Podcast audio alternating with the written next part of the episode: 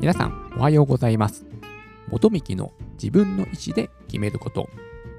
この番組は、人生の自由を求めるために、まず自分の意思で選択して物事を選ぶことで、豊かで楽しく毎日を過ごすことができるきっかけとなれば、という番組です。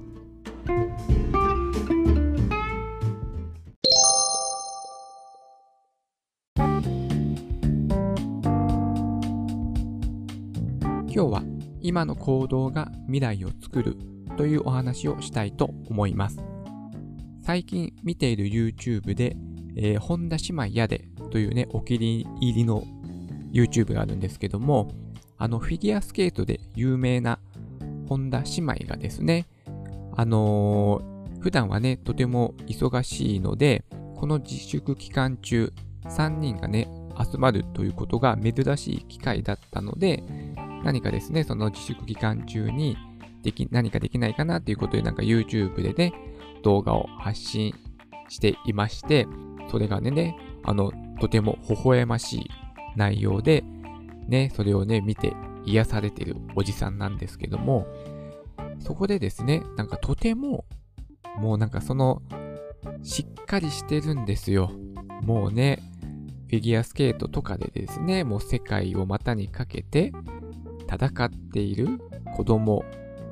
たちでもありますし、もうね、親の教育が素晴らしいんでしょうね。とてもですね、私が同年代の時とはね、もう比べ物にならないくらい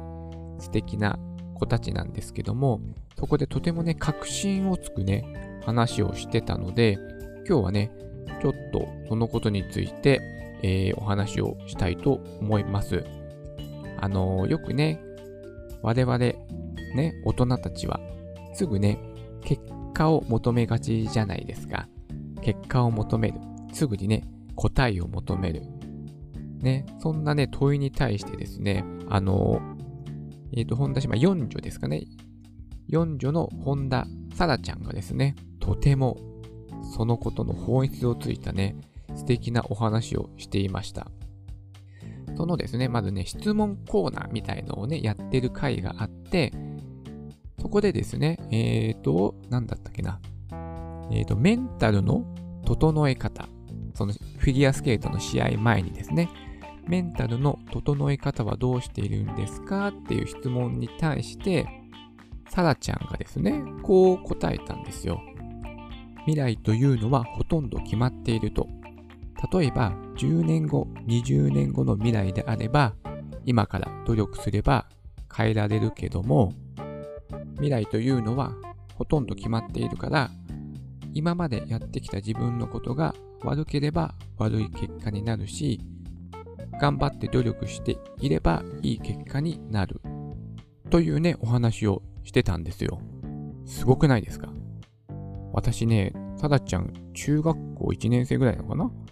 ね、こんなこと言えませんでしたよ。私ね、子供の時に。で、どうですか皆さん？つまりはですね、その、日々のね、努力を積み重ねることが大事で、いきなりね、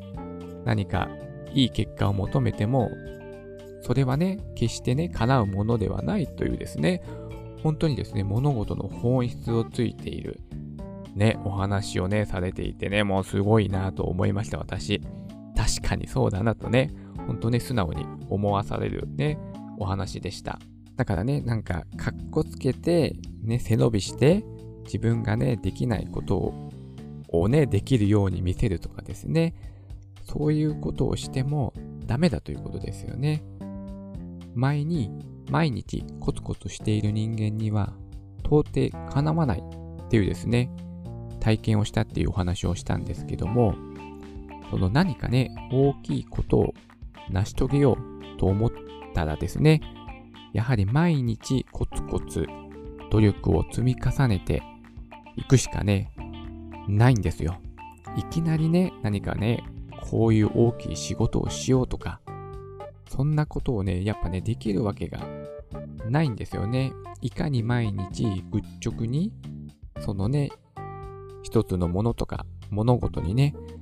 取り組んだ結果が現れる。いきなり、ね、何の努力も積み重ねてないのに、ね、そういうことができるなんてことはね、やっぱりないですよね。例えばですね、なんか、今の自分は3年前の努力が作っているっていう風な表現もね、されてる方もいらっしゃいましたけども、今ね、人生がうまくいってるのであれば、3年前の自分が努力していた結果であるし、うまくいってないのであれば、3年前の自分が努力をしていなかった結果であるという考えのもとにですね、なんでこんな努力してるのにって思うかもしれないんですけども、それは3年前に努力していなかったからであって、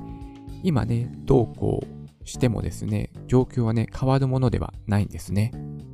そんなね、すぐにはですね、いい結果は出ないんです。それで、結果をすぐ求める人は、そこでね、思い悩んでしまうんですけども、大事なのは今何ができるか。今自分に何ができるかですよね。もうそれをね、やり続けるしかないんですよ。で、その努力をやり続けた結果が、まあこの話で言うと3年後に結果が現れるということなんですね。これはですね、あの、なんだろう、マネジメントをしている、まあ、上司の方にもですね、よく心がけてほしいんですけども、やっぱその部下に対してですね、すぐ結果を求めがちじゃないですか。それはですね、その本人のその努力不足ではなくてでですね、そのマネジメントする立場の人が、例えば3年前からね、えっ、ー、と、その部下を教育してきていたのか、して続けていたのか、というね、ことをですね、ちょっと心に留めておいていただけるとですね、まあ、職場でも人間関係もですね、まあ、より良くなるんではないでしょうか。いきなりね、部下にね、結果を求めても、そりゃね、結果出るわけがないんですよ。はい。3年前の努力の結果が今、実るということなんですね。やっぱ物事の本質というのは。だから、日々、どれだけコツコツ努力しているか。まあ、人間関係で言ったら日々ね、あの、どれだけコミュニケーションをとって、良好な人間関係を築き続けているか、ね、やり続けないといけませんからね。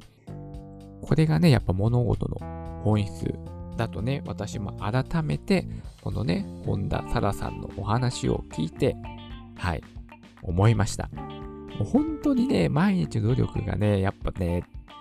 大事、大事というかもうこれしかないですよね。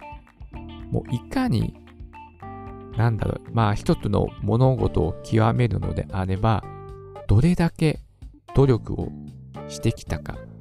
まあスポーツなんてまさにそうですよね。もう毎日毎日毎日練習をして、試合に臨む。で、その試合でいい結果を出すために、毎日努力をし続ける。ですよね。それがもう、例えばなんだろう。自分はね、野球少年だったんで、素振りなんてね、よくやってましたよ。もう小学生の時に。